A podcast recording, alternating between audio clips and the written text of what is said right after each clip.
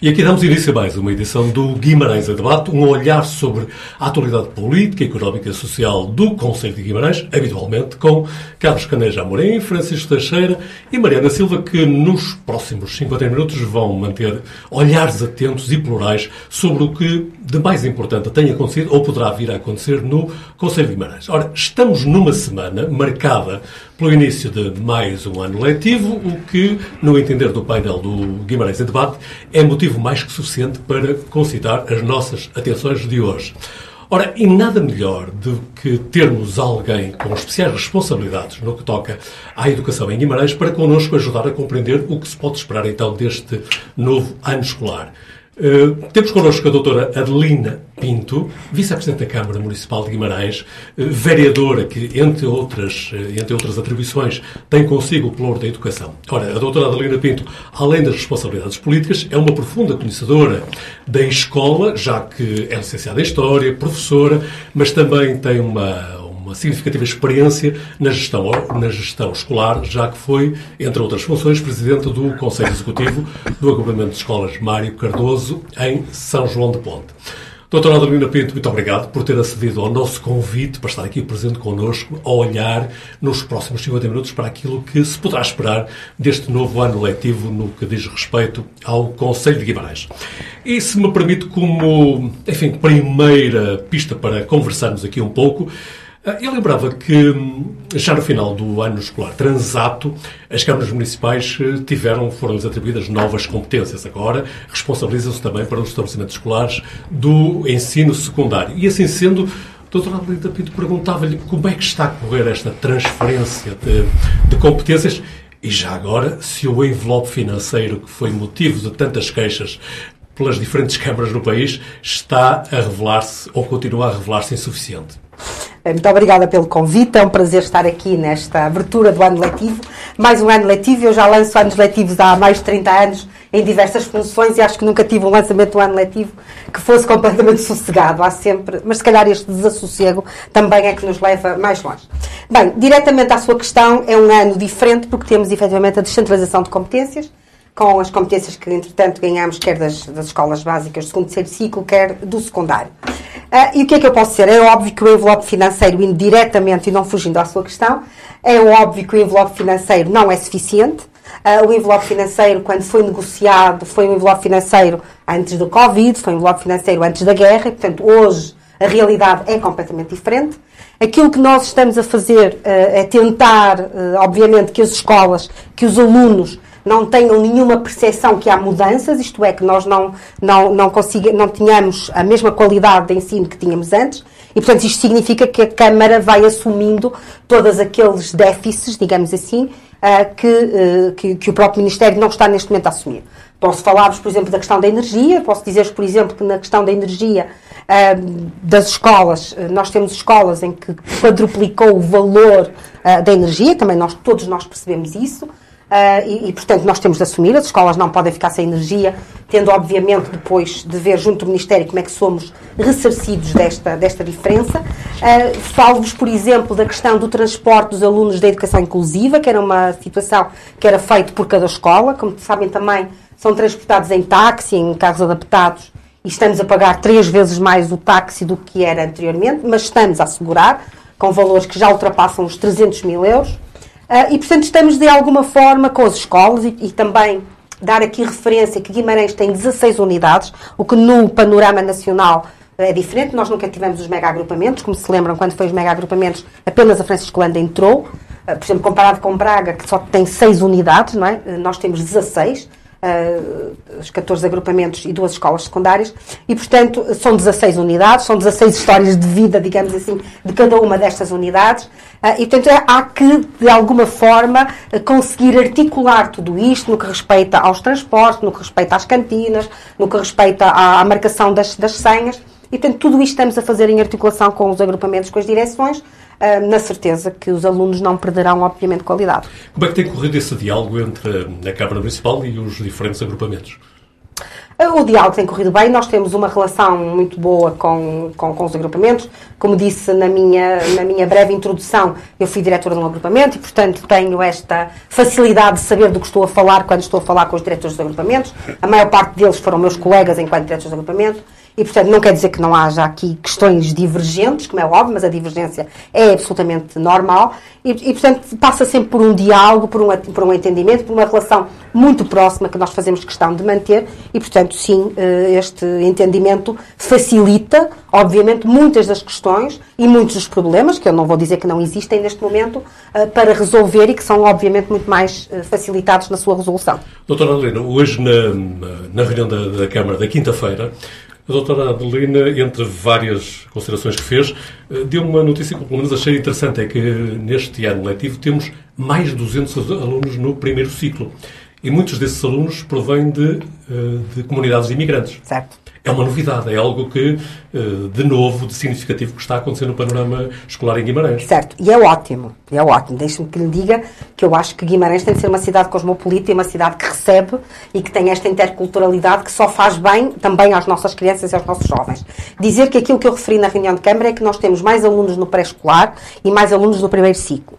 Isto tem a ver com, penso, com duas coisas, vamos depois analisar, todos estes dados são muito, obviamente, em cima do joelho e, portanto, estão agora, e, e mudam todos os dias, estamos ainda nesta fase, mas temos, por um lado, o facto de nós termos, hoje que se discute tanto a escola a tempo inteiro, o que é certo é que a escola a tempo inteiro aparece como resposta às comunidades, aos pais, Uh, e o facto de nós termos uma escola a tempo inteiro e uma oferta de qualidade, quer no jardim de infância, quer no primeiro ciclo, está a trazer-nos mais alunos, uh, portanto, uma opção dos pais encarregados de educação, e depois uh, tem, obviamente, esta, aquilo que eu disse também, esta referência multicultural de um número substantivo de crianças e jovens que nos aparecem nas escolas, nomeadamente brasileiros, estamos agora a ter uma pressão grande do Brasil, mas também os ucranianos que já estavam cá desde o início da guerra e que se mantêm, como sabemos, Uh, e depois as outras comunidades, que também já tínhamos, não é? quer dizer, as comunidades na zona da, da, da Virgínia Moura que, vai, que têm vindo uh, a adiantar. Dizer-vos também que a experiência que tem sido feita por muitas escolas com esta interculturalidade e esta adoção destas novas crianças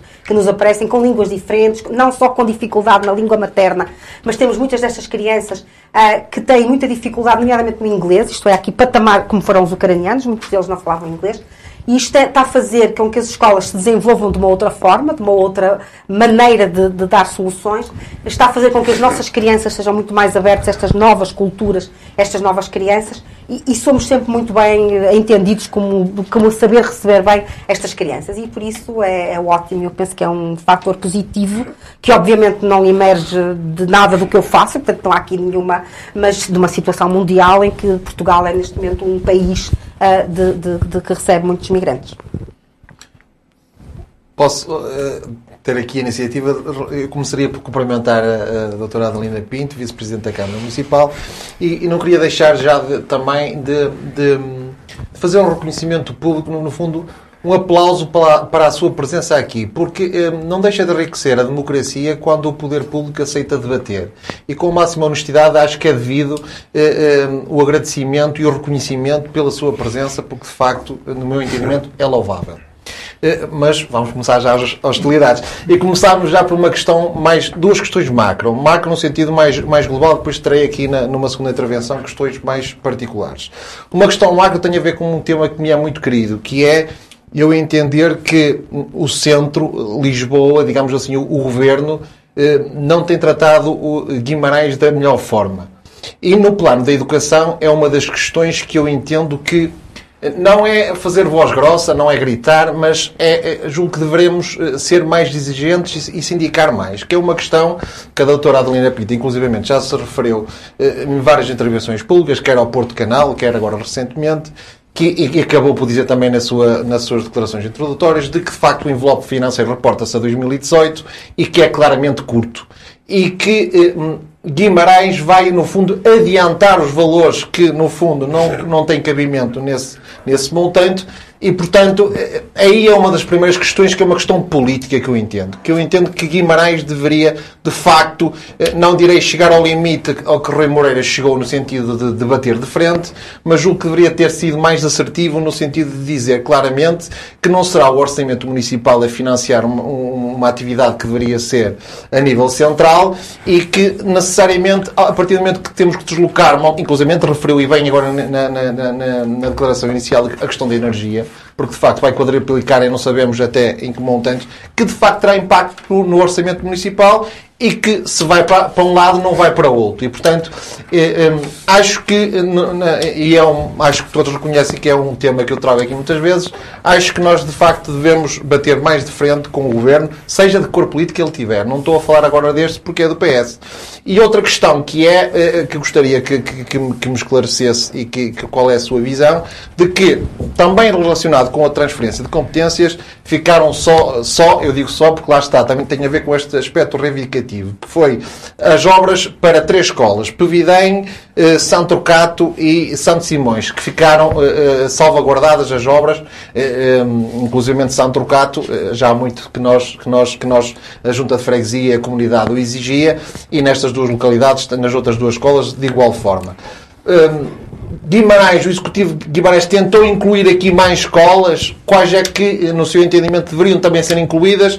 E qual foi, no fundo, lá está, eh, se o Governo, porque é que o Governo não se mostrou sensível a incluir mais, mais escolas. Porque, por exemplo, nós temos, eh, inclusivamente foi visitada pelo Ricardo Araújo, Presidente da, da, da Comissão Política do PST, recentemente a Escola da Bação que há mais de um ano que deveria já estar em obras, deviam ter iniciado obras e que infelizmente não sucedeu e eh, possivelmente só daqui, só para o próximo ano letivo é que os alunos de abação voltarão a ter aulas na sua, na, na sua EBA1. Um, ehm, mas como esta, eh, inclusivamente, João de Meira, a questão do, do pavilhão gimnodesportivo. Uh, houve essa tentativa, qual foi, já sabemos que a resposta foi não, porque só ficaram as três escolas, mas no fundo esta relação com o Governo e com o Poder Central se uh, não entende se entende a minha crítica que deveríamos ter sido mais assertivos. Bem, eu, eu acho que fui uh, assertiva que haver na, na, no meu diálogo uh, político com, com, com, o governo. Se calhar não foi tão comunicado, porque obviamente há aqui outras questões que, devem, que me devem imaginar. Eu também acho que nós devemos exigir mais do governo, seja ele qual for. E há muita noção a partir de Lisboa, que seja qual for o governo, e eu, enquanto estou na Câmara, já tive as duas, as duas experiências, desta periferia que é cada vez mais longe. Não é? Em vez de se aproximar, parece que se distancia. Nós temos, por exemplo, às vezes uma dificuldade imensa nas coisas mais simples, que é se for preciso ir a uma reunião em Lisboa, eu rapidamente estou em Lisboa, mas se for preciso alguém de Lisboa vir aqui, parece que o, o, o duplicou ou quadruplicou, uh, não sei qual é o efeito, mas há aqui algum efeito que nós um dia deste, deve ser, deve haver qualquer e eles efeito. E ganhar porque a visita é mais bonita aqui em É muito mais bonita, pronto. Mas, uh, efetivamente, mas isto é geral, não é só com o governo, é com... Sim, sim, sim. Eu tive há poucos anos uma, uma, uma, uma, uma pessoa que me pediu de Lisboa por causa até de uma e era de uma televisão que me perguntou se nós já tínhamos fibra. E eu disse também tínhamos carros. Eu disse também já tínhamos carros. E, portanto, isto foi há dois ou três anos, para, até para gravarem cá uma, uma, uma novela.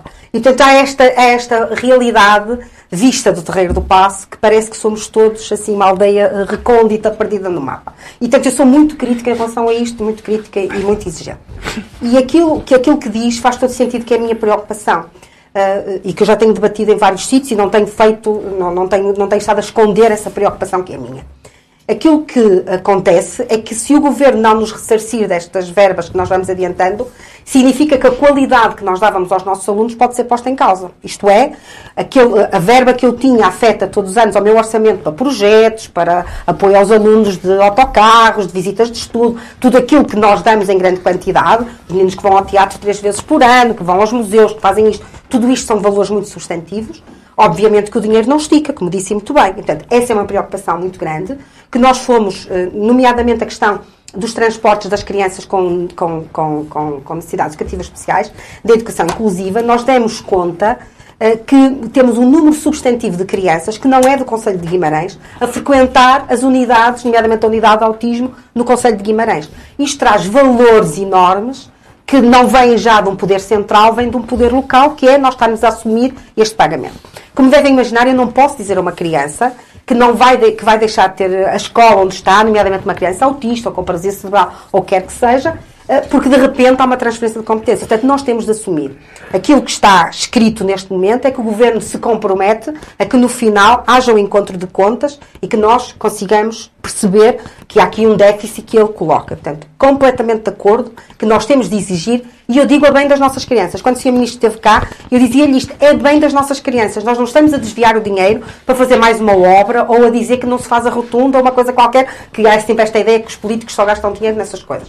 Não é de todo isso. É o dinheiro que nós gastamos com as escolas. Porque, obviamente, eh, eh, depois eh, não, não temos capacidade. E, portanto, sim, mas nós temos feito essa exigência junto do Governo. Aliás, houve, segundo o Sr. Delegado, houve apenas dois municípios que tentaram exigir junto do Governo esse compromisso, nos quais foi Guimarães, e eu tenho um compromisso a dizer que sim, haverá um encontro de contas e, portanto, eu acredito sempre que as pessoas estão de boa fé, até provas em contrário. E, portanto, sim, de acordo, e é uma preocupação grande minha, nomeadamente até final do ano letivo, porque eu nunca sei se eu gastei até este momento mais de 300 mil euros em transportes para os alunos da, da, da, educação inclusiva, é óbvio que este dinheiro, neste momento, eu não o tenho, não é? Portanto, e isto é obviamente preocupante, não será apenas em Guimarães, mas será, obviamente, de, de, de, de, se conversar e de tentar encontrar aqui soluções. Mas esse, peço desculpa por interromper, mas esse encontro de contas uh, será uh, muito difícil de fazer no panorama atual que, que, temos no nosso Conselho e que, e se falássemos pelo país fora, ainda seria uh, mais difícil, ou será mais difícil para o Governo fazer esse encontro de contas com todos os municípios, tendo o parque escolar a nível nacional, as dificuldades que tem e o, um número uh, exorbitante de escolas que necessitam de, de, obras e obras urgentes e dinheiro que, que, tem que ser investido nos nossos alunos, porque os nossos alunos é que são o pilar central das escolas, não é? é para os nossos alunos que nós estamos a trabalhar, que estamos a investir, quer seja o governo, quer seja uh, o município. E por isso, uh, daqui para a frente, será sempre a gastar mais. Será sempre a necessitar de mais verbas para as dificuldades que a Câmara vai encontrando e que já conhece. Uh, e que com certeza eu nem sequer uh, coloco outra hipótese que a ser a vereadora e antes de mais obrigada por ter aceito o convite e, e por uh, estar disponível para, para conversar connosco, mas há, há, claras dificuldades em Guimarães, e é de Guimarães que estamos a falar, nas estruturas das escolas. Há escolas, há muitas escolas sem biblioteca.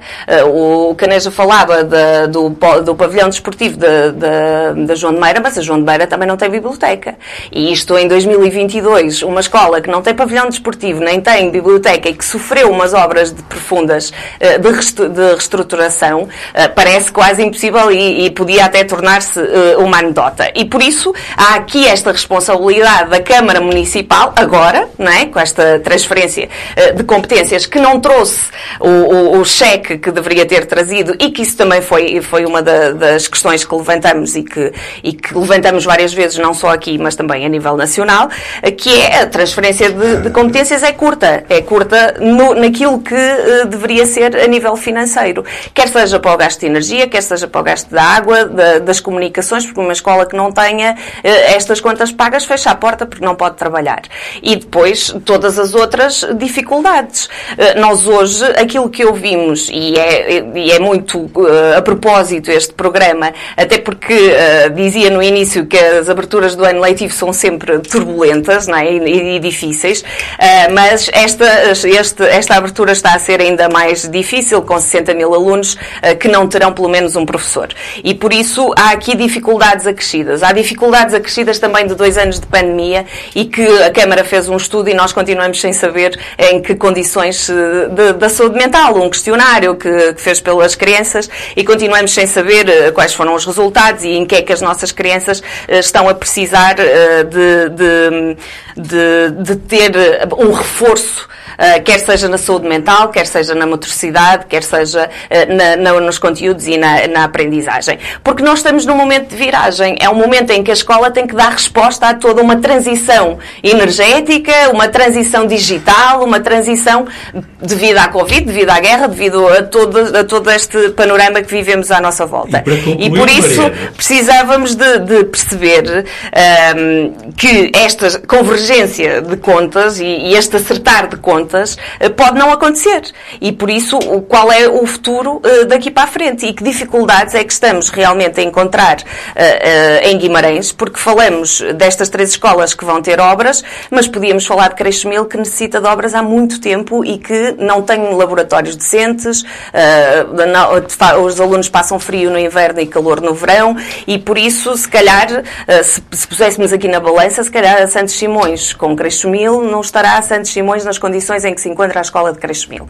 Eh, e há aqui, há aqui todas estas preocupações, para além de outras que podíamos estar aqui a, a, a referir, eh, até que estão muito eh, na, na, na, comunicação social e que as pessoas falam muito, que é o, o, que o Carlos Neto diz, que as crianças passam mais tempo na escola, ou, ou melhor, passam menos tempo no recreio do que as pessoas que estão nas prisões. E por isso precisamos de perceber em que é que as crianças uh, que vivem em Guimarães, e não são só vimaranenses, não é? como ouvimos já na primeira intervenção, uh, e que usufruem de, de, do, do, ensino, o que é que, se todas estão em, em patamares iguais. E, e se esta transferência de competências teve em consideração os diretores, os professores, os funcionários, os administrativos, os auxiliares, se todos foram ouvidos, se os pais foram ouvidos, se toda a gente foi ouvida, para que se possa realmente caminhar numa outra mudança para a educação. Vamos ouvir a Sra. Vereadora, Mariana. Bem, eu estaria aqui mais de uma hora Exatamente, é difícil, é, é difícil. muito difícil, mas assim, tentando agregar e ser, ser mais, mais sintética. Em relação ao Afonso Henriques, que tinha também sido, que o Dr. Canés tinha perguntado, em relação às escolas a, a necessitar de obras, a Afonso Henriques, efetivamente, é uma escola que nos preocupa e que não percebemos porque é que ela não consta nesta lista. Aliás, é, a doutora Helena Pinto, em declarações aos jornalistas a propósito das obras, dizia que tinha pena de... Exatamente. Aliás, nós estamos a fazer uma, uma, uma, uma solicitação com dados, nomeadamente eh, da, da, própria história da escola e dos anos que ela tem, das dificuldades que ela tem, exatamente para conseguir que ela, que ela integre esta lista. Portanto, não percebemos, efetivamente, não é que a Santos Simões não necessite, até porque a Santos Simões, confrontada com as outras escolas secundárias que foram intervencionadas pela parte escolar, tem obviamente uma diferença substantiva em termos de, de, da sua estrutura física, mas Afonso Henriques é muito mais, tem muito mais anos e, e tem muito mais uh, dificuldades. E, portanto, nós estamos a tentar, obviamente, fazer essa intervenção. A, questão das escolas uh, e da intervenção nas escolas e da intervenção física, na minha opinião, não vai ser uma coisa que vai acontecer muito rapidamente. Até pelos preços e pelos valores que neste momento estamos nas obras. Vocês sabem, a escola de Santo Turcato, que nós estávamos a pensar há uns anos, há dois anos, esta parte, quando começamos novamente, a, quando pegámos naquilo com, com para efetivamente avançar, nós pensávamos que íamos gastar um milhão e meio, um milhão e meio, dois milhões de euros, foi o que nós pensámos não sei se sabem, o concurso foi lançado com 4,6 milhões. 4,6 uh, e temos apenas um concorrente abaixo dos 4,6 milhões e os outros estão acima, uh, alguns dentro dos 20% que a lei permite.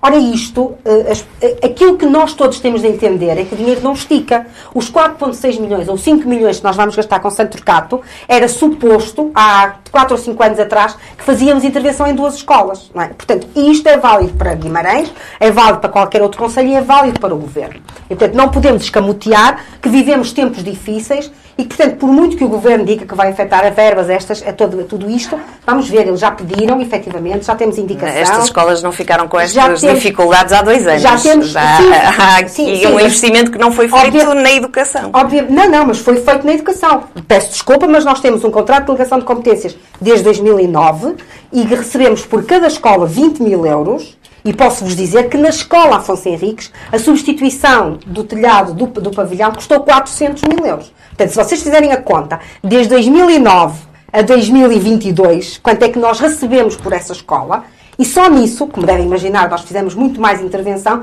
Portanto, há intervenção, há muito investimento. Mas esta, mas esta intervenção já deveria ter sido feita pelo Governo. Foi isso Sim, que eu quis é dizer. É, o dinheiro não estica hoje, claro, nem estica, claro, nem esticava sim, antes. Mas, pode, mas, já devia ter havido este investimento na educação, sim, exatamente. Não, mas, mas isso é uma questão que, como eu digo, não, não acredito que se resolva de um momento para o outro. Vamos, vamos tentar resolver e priorizar. E, portanto, a Afonso Henriques, sim, é uma escola que me preocupa e que eu já disse publicamente porque era uma escola que, na minha opinião, a seguir a Previdem, devia ser intervencionada, porque são mais ou menos da mesma altura, com as mesmas, com as mesmas dificuldades e, portanto, também não percebemos porque é que ela não consta e, portanto, estamos a fazer todos, tudo isto, todas estas exigências para que ela conste da, uh, da lista. Se não constar, obviamente, terá de ser dinheiro municipal, como era Santos Cato. Nós, quando fizemos a obra para Santos Cato, uh, ou planeámos a obra para Santos Cato, não tínhamos nenhuma, nenhum compromisso do Governo em que o dinheiro viria. Portanto, nós temos uma obra estimada, como sabem, em 4,6 milhões e não sabemos o que é que pode ser aqui ressarcido do governo. Portanto, há coisas que nós avançamos mesmo sem o dinheiro, porque é prioritário para as crianças, são as nossas crianças, são os nossos jovens, e portanto, se formos a fazer contas, então não fazíamos, não é? Porque salvaguardávamos que não era a nossa competência, mas são os nossos meninos, portanto, são eles que podem estar à chuva ou ao frio, e portanto, este cuidado nós fomos tendo com, as, com, com o orçamento que temos, como é óbvio, não temos um orçamento absolutamente uh, ilimitado. Depois, uh, dizer só duas coisas, que é, em relação à questão da saúde mental, Uh, nós temos os dados, eles, eles, eles, são públicos. Nós tivemos, fizemos um rastreio de saúde mental uh, para pré-escolar e primeiro ciclo, no âmbito do ProChild. Tivemos um número significativo de crianças que respondeu ao inquérito, outros não responderam, portanto aquilo era um inquérito livre. Uh, e tivemos um número também de crianças que foram acompanhados. E, portanto, aquilo que nós podemos ver é que temos um número ainda substantivo de crianças que precisam de apoio porque, obviamente, a pandemia não os deixou nas melhores condições. Há algumas situações, obviamente, prévias à pandemia, mas esta também. Eh, e, portanto, esta questão da saúde mental tem. Um outro dado que tem neste pós-Covid, eh, que eu também já hoje falei nele, tem a ver com a questão da obesidade. Portanto, nós senti... já tínhamos um problema de obesidade, que já tinha sido detectado em 2013 com, com, com Guimarães, Cidade Europeia do Desporto. Eh, nós já temos feito uma série de coisas nas escolas, como sabem, o facto de darmos a fruta, o facto de nós darmos o lanche, o reforço alimentar, os suplementos alimentares para serem vigiados. Portanto, já era este cuidado, mas vamos ter, efetivamente, agora estamos a trabalhar com o núcleo de, do hospital para trabalharmos a questão da obesidade. Eh, uma questão que me preocupa muito tem a ver com os conteúdos e com as aprendizagens pós-Covid. Porque aquilo que, o, aquilo que nos mostrou, a evidência, e nós temos dados, é que todo o trabalho que nós fomos fazendo com as escolas ao longo dos últimos anos, com projetos, com estimulação das crianças, no fundo, no fundo qual é o objetivo da, da política educativa que este município tem feito e que eu tenho, e que eu tenho liderado? No fundo é dar a todas as crianças as possibilidades que algumas já tinham. E este teve um efeito muito grande nas aprendizagens. Portanto, nós, se olharmos, como vocês, não sei se sabem, mas devem saber, o preditor de sucesso é a escolaridade da mãe. E, portanto, nós quando olhamos para os preditores de sucesso, nomeadamente em Guimarães, temos uma fraca escolarização das mulheres e, portanto, isto significa logo a partir de um preditor de, de, de, insucesso. E aquilo que nós vemos nos dados, se compararem os dados, uh, Guimarães tem dados muito positivos comparados com municípios à volta em que este preditor é mais, é mais baixo, e isto significa que esta, esta tentativa de equidade foi dando resultados.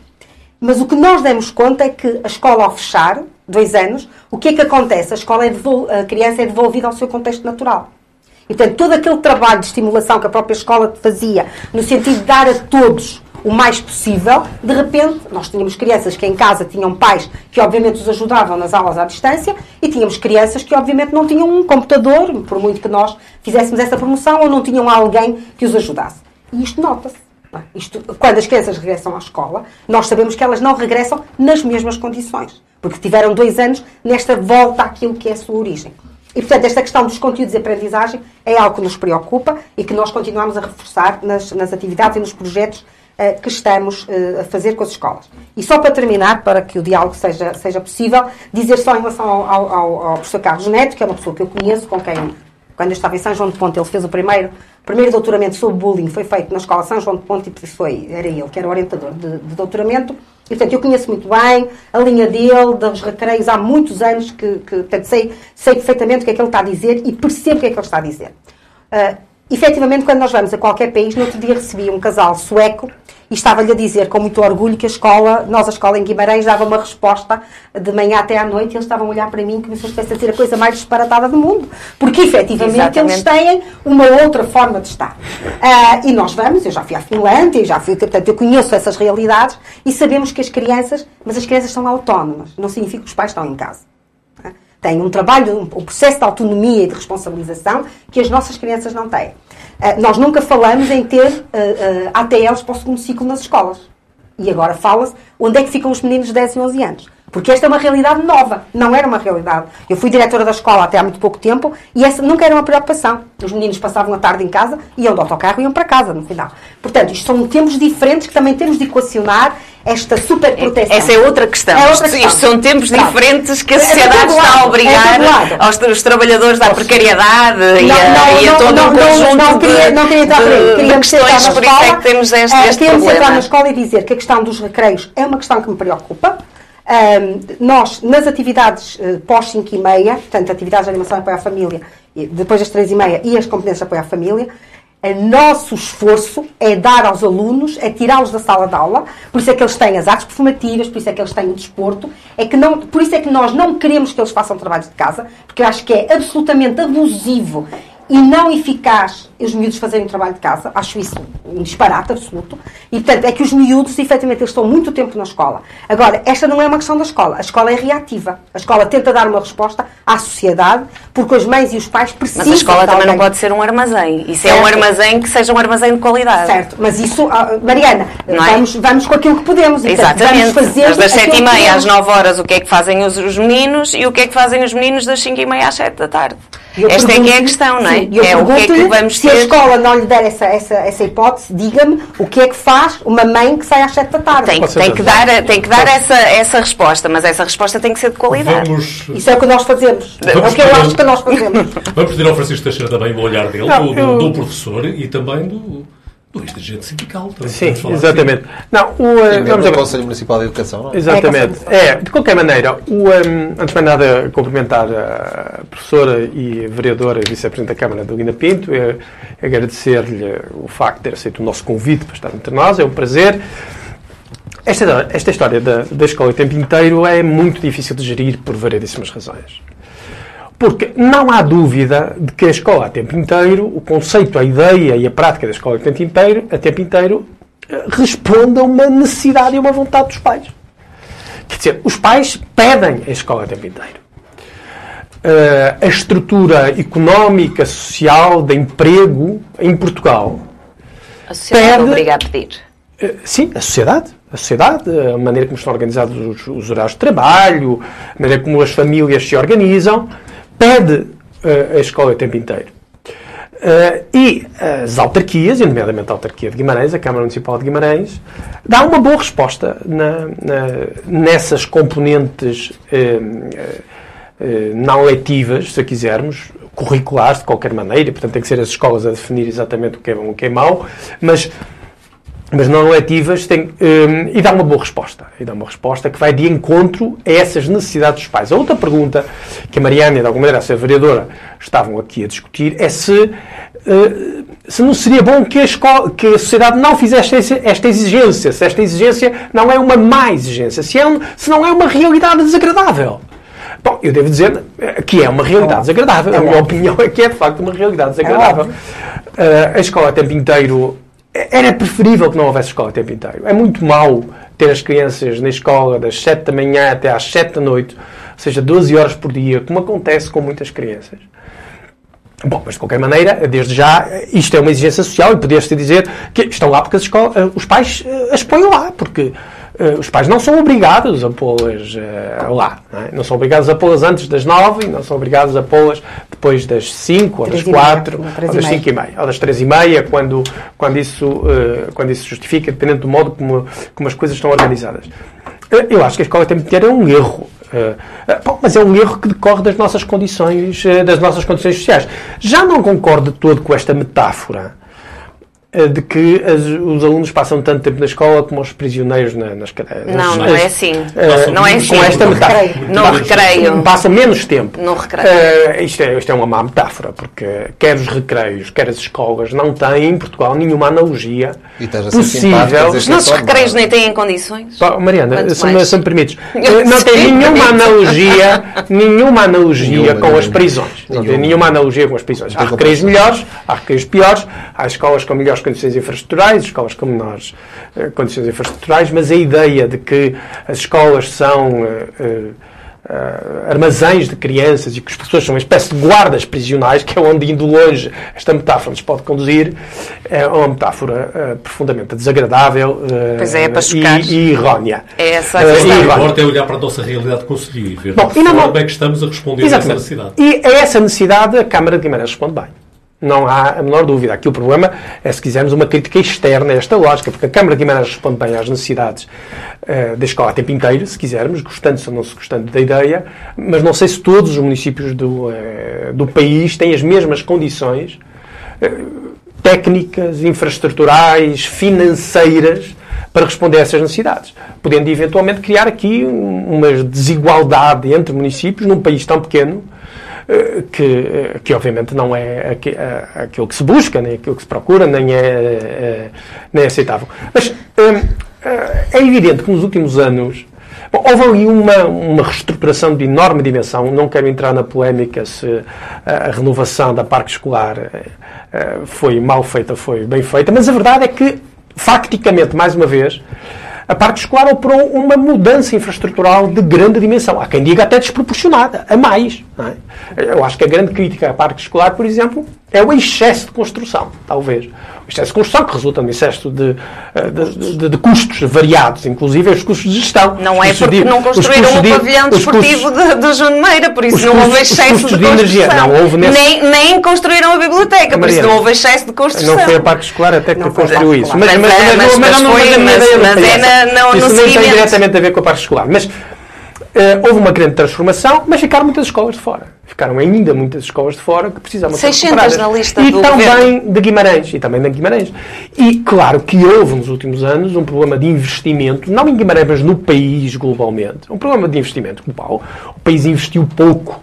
Uh, o, o, uh, o, orçamento, a percentagem do orçamento para investimento público não foi aquilo que todos gostaríamos, decorrente das crises variadas eh, da, da, crise financeira primeiro, depois da crise do Covid e agora da crise eh, da crise eh, da crise que decorre, da crise da inflação e da crise da guerra em que, em que estamos Francisco, envolvidos. Mas, mas, mas, mas o facto de sermos cá ser a vereadora, sim. o que é que gostavas que. Não, eu gostava que houvesse uma intervenção na Dom Afonso Henriques, uma intervenção não, no agrupamento. Da, da autarquia.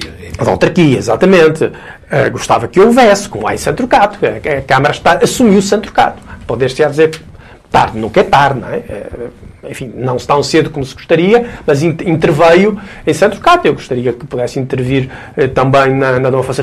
Gostaria muito que pudesse intervir eh, no agrupamento de escolas Francisco Anda na parte que diz respeito à, à autarquia, eh, onde eu trabalho eh, cotidianamente. Uh, isso depende das prioridades uh, orçamentárias da Câmara Municipal de Guimarães. E que esta Câmara, ao longo destes anos todos, tem feito um enorme investimento infraestrutural em Guimarães, ah, isso tem feito. E até um investimento pedagógico. Eu devo dizer, tem feito um enorme investimento infraestrutural e pedagógico, que nunca chega. A ideia que temos todas as escolas no seu melhor nível, é como o piso XPTO da Francisco Anda da Martins Sarmento. Porque dizer, é muito difícil atingir esse nível em todas as escolas, em todos os sítios do país e também em Guimarães. Mas, uh, bem, mas, por exemplo, do ponto de vista pedagógico, a Câmara de Guimarães tem programas pedagógicos para as escolas básicas e secundárias de enorme qualidade e enorme quantidade. E há quem diga, e isso até poderia ser discutido, que talvez em excesso talvez em excesso, eventualmente intrometendo-se ou pressionando, pelo menos, a autonomia pedagógica das próprias escolas. Está tudo excepcional. Mas, independentemente de se ter ou não se ter, independentemente desta, de, de, se achar que é em excesso ou não é, uh, ou antes de se estar a intrometer ou não estar, o, o, que é verdade é que tem um programa de grande qualidade. A questão Vamos não é em grande quantidade e em grande qualidade. E isto ninguém pode negar, porque, é, porque os programas são às dezenas todos os dias, as escolas são inundadas de, de solicitações para corresponderem a, e, muitas vezes as escolas nem têm tempo de, de corresponder a essas solicitações. Portanto, ah, então a, a Câmara escolas, não sabe que os professores não, não têm podem. tempo para responder a tantas eu, eu, solicitações. professores, mas ou as escolas, ou as escolas, a comunidade escolar é, mas para cá também não tem tempo mas isto, para responder. O que, o, que isto, o que isto mostra é que o investimento é muito grande. É muito grande e é qualificado. E, eh, e isso eu penso que é reconhecido globalmente, independentemente de, no caso pontual X ou no caso pontual Y, eh, todos gostássemos eh, que a Câmara fosse mais célere ou fosse mais expedita. Isso é uma inevitabilidade que isso possa acontecer. Sra. Vereadora, algum comentário que se referece? Tantos. Primeiro Sobretudo dizer... esta acusação de um certo excesso não, de intervenção. primeiro dizer... Foi ano passado. Foi ano passado. Mas eu respondo, mas eu respondo. Ah, eu respondo a tudo. Não tenho não tenho problema nenhum. Um, pelas boas decisões e pelas más decisões que possa eventualmente tomar. Dizer ao Sr. que não está tudo excepcional, de todo.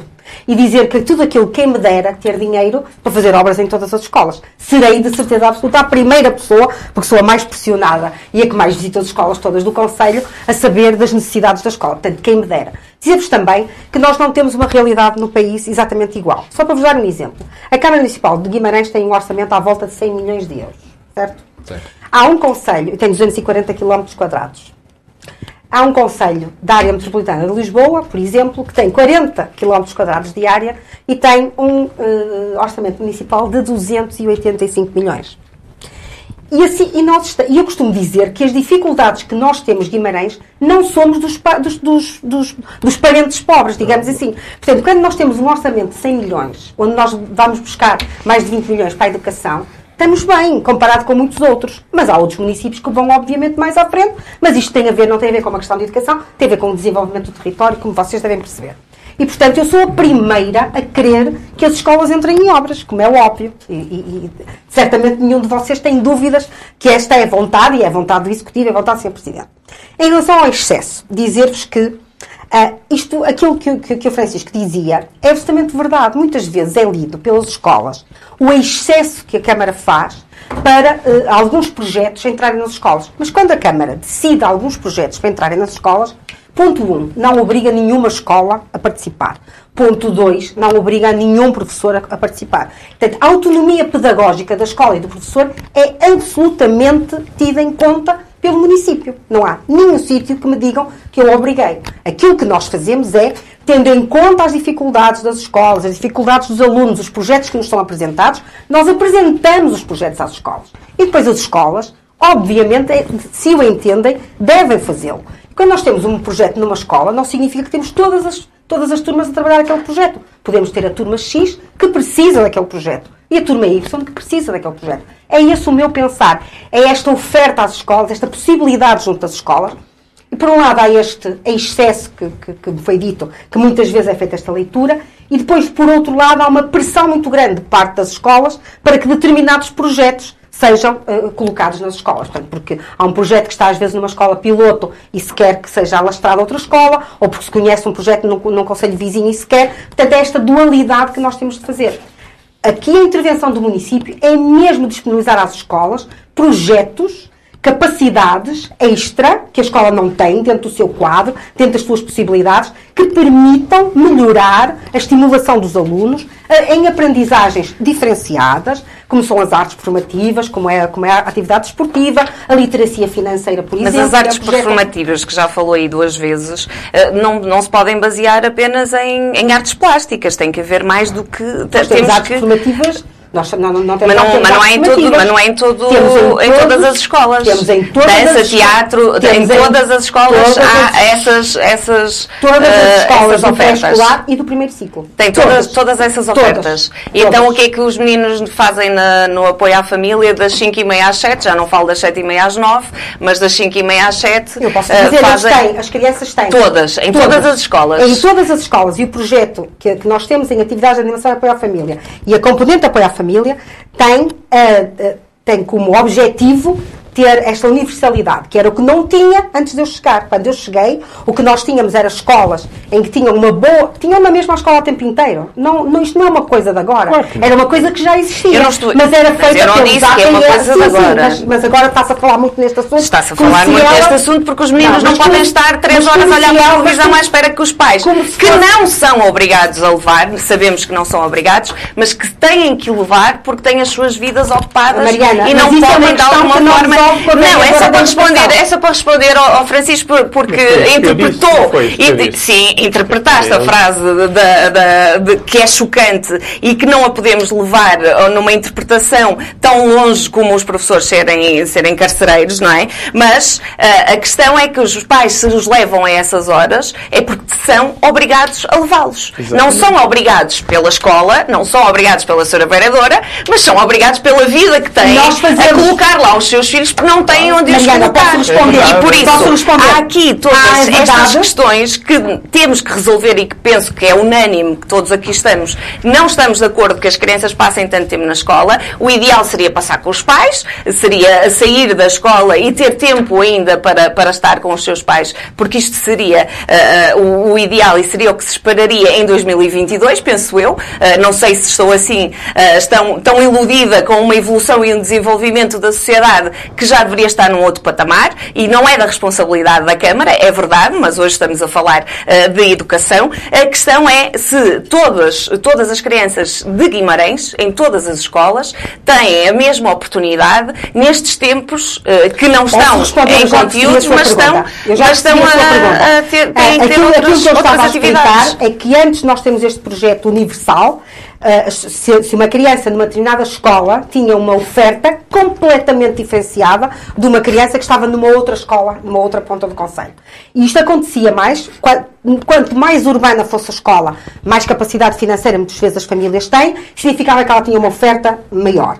Quando a criança estava mais afastada em contextos mais empobrecidos, o que acontecia é que a sua oferta era menor e a criança ficava na escola, muitas vezes, ou na vizinha do lado, ou no ATL uh, da paróquia, o que é que seja, nas várias ofertas que, que, que pululavam por, essa, por, por este conselho e continuam a existir, e estava a ver televisão. E, portanto, aquilo que nós estamos a fazer com um esforço financeiro enorme, é que este tempo que não deviam estar na escola, e aí não sou tão uh, linear como, como a Mariana, porque há crianças em que o melhor tempo que eles estão estão na escola. Não podemos partir do pressuposto que todas as crianças estão bem em casa.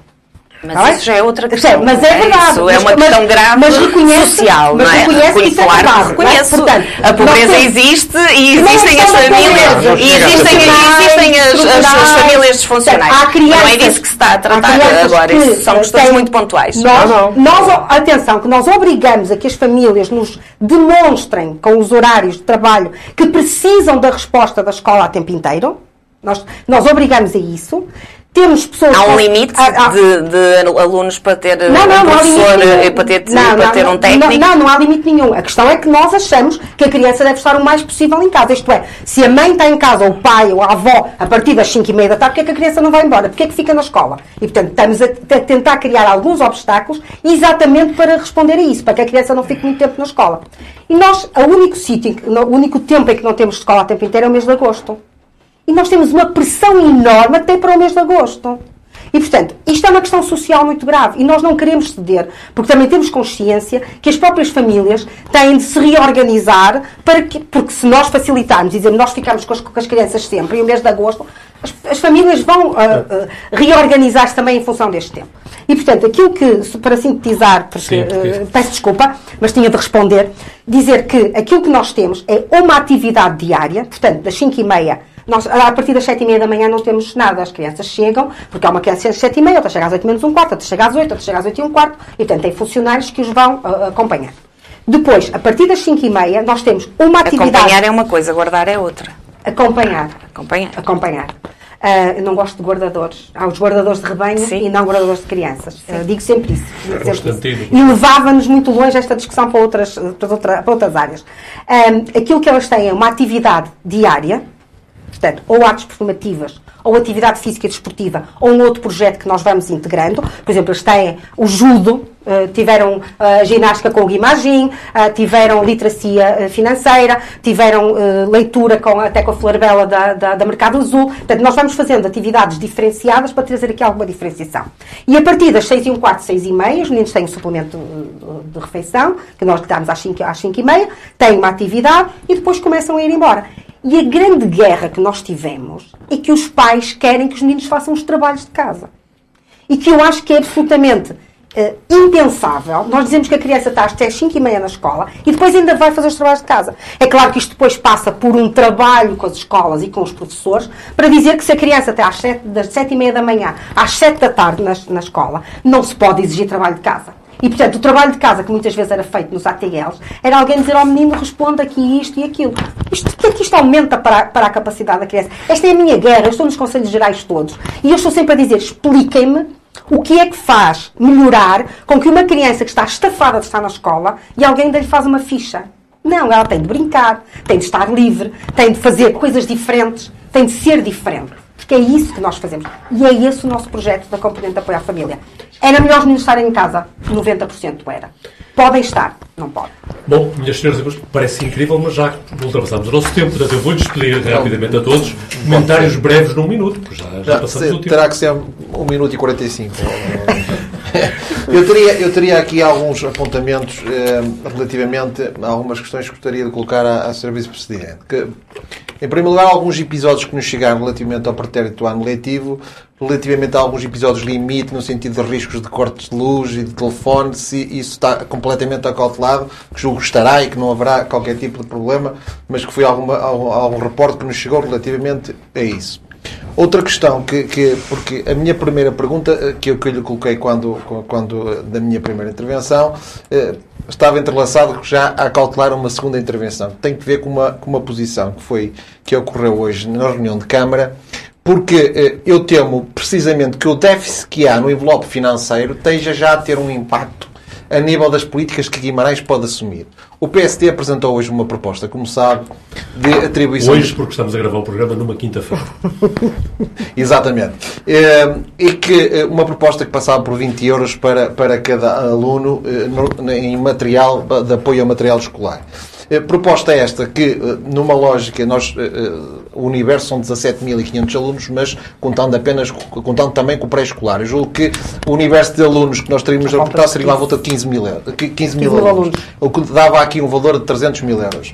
E que me pareceu que a argumentação do Sr. Presidente da Câmara foi a que estava à mão de semear, no sentido de dizer que nós tinha que, tinha que, esse apoio tinha que ser dado só apenas e só aos alunos que dele carecessem, quando nós sabemos que nem, nem o Governo utilizou esse critério agora, quando atribuiu... Mas os... nós não temos que seguir o mesmo critério do Governo. Mas não só para salvaguardar. Não, mas esse critério tem que ter uma lógica inerente, não é? Claro. E dizer que, eh, inclusivamente na, na atribuição também dos manuais escolares, também não há destrinça entre quem tem e quem não tem. Portanto, é um argumento que me pareceu eh, carecer de razoabilidade mínima. Entenderam, entenderam e, e julgo que a razoabilidade pode estar precisamente em eh, haver déficit de tesouraria para suportar mais este custo de 300 mil euros, que me parecia claramente uma proposta justa, equilibrada e sóbria. Eh, e, portanto, não entendemos porque é que o PS votou contra, a variação socialista Vamos votou contra. Não, só mais três pontos, porque tenho, tenho que tocar só aqui mais três pontos. O Parque Escolar de Azurém, eh, o Centro Escolar de Azurém, gostaria que já estivesse, já estivesse em obra e, sobretudo, uma escola que me diz muito, como sabem, a Escola da Pegada, que é onde os, os meus filhos, um filho já estudou e outro está a estudar, que eh, fico triste que tivesse sido construído o hotel sem antes ter sido construído o centro escolar, em que inclusivamente a passagem que lá foi agora feita de vários caminhões terem que passar lá durante o período escolar me preocupar, sem prejuízo do esforço que foi feito agora, no sentido de ser construído um campo de futebol para a prática desportiva, em que a comunidade escolar também se uniu e, e, e a própria Presidente da Junta também teve uma intervenção positiva e a Câmara Municipal também deu a cobertura necessariamente e aí, nesse aspecto, eh, tiveram bem que ainda conseguiram construir o campo a tempo para que os meninos tivessem... Apesar de não acreditar. Tivesse, é, apesar de não acreditar. Mas ainda foi possível. Mas também porque a comunidade escolar se uniu. A questão é que eu entendo é que devia haver aqui um planeamento. E o último ponto, que tem a ver também com o planeamento, que é uma coisa que o PSD foi muito criticado também nas últimas eleições autárquicas, que defendeu, apostou muito nas creches. Não sei se recordam, que era um ponto que o Bruno, que Bruno Fernandes falava muito. Eu acho que aí inclusive a própria uh, doutora Adelina Pinto já falou nisso, que há uma dificuldade de responder a nível da oferta do pré-escolar. Eu julgo que aí deveria ter havido um planeamento, bem sei que o orçamento é fácil planear, mas depois o não orçamento não cobre. Mas, de facto, deveria haver um planeamento, porque a nível das creches e do pré-escolar eh, há uma pressão muito grande para os pais para poderem colocar os filhos numa lugar. Peço desculpa, a tempo é muito elástica e agora vou ver como é que a senhora vereadora vai conseguir um minuto. Ora bem, eu resolvo, eu resolvo. Cortes de luz resolvido tem a, tinha a ver com uma questão que é nós entregamos o dinheiro às escolas, as escolas entregam ao IGF, o IGF devolve às escolas, portanto é este processo, burocracia que não esta burocracia que não está resolvida, mas que entretanto nós fomos resolvendo, com, com, portanto está resolvido. A questão dos 20 euros não teve a ver com o envelope financeiro, com a questão do que tem. Teve a ver, como eu expliquei, Uh, eu acho que neste momento, dar 20, eu percebo a oposição, eu acho que isto é uma medida em que eu vou ser altamente criticada por toda a população e, e, e, e o, o, o, Partido Socialista, porque não apoiámos 20 euros, olha, não dão 20 euros, não sei, era mais fácil, era nós darmos os 20 euros honestamente, é meu entendimento que neste momento não se justifica. Não se justifica perante todos os apoios que nós damos, perante todos os apoios que já foram dados, perante todos os apoios que as escolas estão prontas a dar, não se justifica. Acho que se justifica nós sabermos como fazemos desde sempre, que não é com 20 euros por, por, neste mês, é por um apoio sustentado e resolvido a todas as situações. É só, algo que nos diverge, mas eu acho mesmo isso, e se fizerem, todos os meninos têm direito a lanche, isto é um milhão e meio de euros que nós gastamos no ano. Portanto, vamos fazer fazer as contas e isto é, é absolutamente diferenciador. Em relação ao Centro Escolar de Azurém, também gostava muito que eu tivesse. Eu estou cá há nove anos e falámos há nove anos do Centro Escolar de Azurém e, portanto, eu, eu em 2025, queria ver se eu deixava inaugurado. Não é? Portanto, é realmente uma necessidade, quer pela Escola Santa Luzia, quer pela Escola da Pegada, tem a ver com outras questões do urbanismo, tem a ver com aquela questão que começar. A Escola da Pegada nós resolvemos, ninguém acreditava que nós íamos conseguir, ainda não deram o braço a torcer, ainda ninguém foi capaz de me telefonar a dizer que conseguiu fazer, mas também já estou habituada. Dizer também que nós temos muitas escolas que não têm relevados sintéticos e, e, e e não houve o drama que houve na escola da pegada, e portanto isto também nos levaria a pensar. Só em relação às creches. As creches eh, é um problema que nós temos de pegar por várias questões. Na questão da oferta, a questão do trabalho que é feito com as crianças, o facto das, das creches estarem entregues muitas vezes às IPSS e, portanto, é o, muito na perspectiva do cuidador. A maior parte dos países da Europa tem a entregar as creches à educação, não do aprender a ler ou escrever, como muitas vezes se percebe, mas sim na perspectiva da estimulação, e isto tem de ser um pensamento muito mais. A nível do ProChild, nós estamos a fazer isso com as creches de Bevidei no acompanhamento, estamos a fazer uma grande pressão junto do Governo, quer para o aumento do número de creches, quer para alguma alteração do trabalho que as creches estão a fazer. Mariana Silva, num minuto, uma espécie de... Vai ser difícil, vai ser difícil num minuto. Mas a, a, questão da segurança das crianças nas nossas escolas também é importante, sobretudo na, cá fora, nos, não há passeios, não há, não há estruturas para, para em, em, alguns espaços para que as crianças circulem em segurança. Falo de Mascotelos, por exemplo, e falo da Escola da Pegada. Não lhe posso dar os parabéns por ter conseguido construir o campo a tempo, porque acho que é indecente termos as crianças a ter aulas junto com caminhões, obras, barulho, pó e, e tudo aquilo que acontece ali ao lado daquela escola. Peço desculpa por ter uma opinião uh, divergente, pelos vistos. Uh, sei que não pode pegar, não, não é nas, não, não pode pegar nas crianças, não pode pegar nas crianças e pô-las noutro sítio uh, da noite para o dia, mas pode esperar que o hotel cresça, porque não é assim tão urgente e necessário. Estou, vou mesmo terminar. a construção do hotel. E depois também gostaria de lhe perguntar uh, as bolsas para para os alunos do ensino superior, visto que estamos numa fase difícil também economicamente para as nossas famílias. A Universidade do Minho conseguiu quase preencher eh, mais de 90% das suas, uh, das suas vagas e, por isso, perceber se a Câmara também está aqui disponível para aumentar uh, o, o, o, número de alunos que possam usufruir uh, deste apoio tão necessário para que os nossos alunos continuem a sua escolaridade. Doutora Adelina Pinto. Foi, não, não ultrapassei assim texto. Desafios, não é? Bem, em relação à segurança, uh, aquilo que nós temos feito é sempre que há intervenções no espaço público nas envolventes das escolas, temos obviamente os cuidados de ter, não vamos a todos de uma vez só, não é? E portanto uh, é, é, óbvio que nos preocupa, apesar de nós termos cada vez menos crianças a chegar a pé à escola, que é outra coisa que me preocupa e que nos levava também a outra. Isso levava-nos ao programa outra, de, mobilidade não, não, do município. Esse, levava-nos levava-nos esse, esse projeto. Levava-nos levava ao programa de mobilidade Exatamente. do município e levávamos também a como é que nós educamos as nossas crianças para viver. E também, não, também. E, e, por isso, e um dia eu estava numa escola. E é um conceito que é ser capital europeia verde, não é? Muito por isso também tem que ter exatamente, essa promoção. Exatamente, e portanto a promoção da autonomia uh, será obviamente importante. Portanto, a questão da segurança é obviamente muito importante, uh, completamente de acordo, e estamos a trabalhar nisso. Não vamos, não se faz tudo num ano, nem dois, como é óbvio. E depois em relação à questão uh, da escola da pegada nós temos de cruzar entre o que é a educação e a segurança das nossas crianças e o que é o desenvolvimento do território. Então nós não podemos construir nada nas imediações de nenhuma escola. Portanto, temos de criar um, um, perímetro de um quilómetro à volta de uma escola e não se permite construir. Agora, tem de ter com cuidado, tem de se ter planeado, por isso é que nós planeámos fazer a, a estrada durante as interrupções, tirámos lá as crianças para, para Francisco Holanda, construímos o campo em tempo recorde para não... E, portanto, tivemos todos os cuidados. É óbvio, qual era o ideal? Era não fazer o hotel. Mas depois a oposição vem-nos dizer como é que Guimarães não tem hotéis, como é que vamos receber cá um congresso a oposição fazer... não, alguma oposição alguma pode oposição, dizer isso. Desculpa, a oposição não. algumas pessoas não somos todos iguais. Não somos e, portanto, todos iguais. Nós temos de ver, portanto, há que desenvolver a cidade, o território e há que dar segurança às crianças. E este é o equilíbrio. Pois, se o centro escolar é já existisse, que nós temos o centro escolar de se calhar o hotel já teria ali lugar de outra forma. Como já disse. E muito mais, não é? O nosso tempo já passou mesmo, de tal forma que o Francisco Teixeira prescinde da última intervenção, porque, apesar de tudo, eh, nós certamente hoje ganhamos ganhamos a presença, uma outra presença da Sra. Vereadora num outro programa lá mais para a frente. Teremos todo o gosto em recebê-la e talvez o consigamos ter. Mas por agora, uh, um minuto final, gostava de lhes perguntar, como habitualmente eu faço, se há algum tema que devíamos ter tratado e não tratamos, Carlos Caneja Amorim. Muito rapidamente. Mas, mas, é que só 30 segundos. Uma nota só sobre a situação dos bombeiros voluntários das Taipas relativamente à situação delicada que está a atravessar. Um apelo ao bom senso e que a questão que neste momento existe entre o Corpo de Bombeiros e a direção seja ultrapassada. Mariana Silva, e no teu minuto? Uh, no meu minuto é só o, o calendário, o programa de, de Ai, olha, agora tive uma branca do, do Cineclube e, uh, e para apelar a que as pessoas vão ao cinema e que, e que usufruam uh, deste, deste programa. Agora que já não precisamos levar máscara, não é? Francisco Teixeira. Não, a minha proposta é que no próximo sábado as pessoas vão ao Passos Duques uh, assistir e participar no concerto comemorativo dos 200 anos da Constituição Liberal de 1822 eh, organizado pela Associação Artística Vimaranense com o apoio da Câmara eh, Municipal de Guimarães. Enfim, eh, vai há 200 anos, nem toda a gente sabe, mas a Constituição de 1922 foi a primeira Constituição positiva, pois é um termo jurídico, a primeira Constituição positiva portuguesa, e que liga depois com a Constituição de 1911, a Primeira República, e depois também com a Constituição de 66, a Constituição Democrática e Liberal portuguesa, que da, da, do nosso atual regime.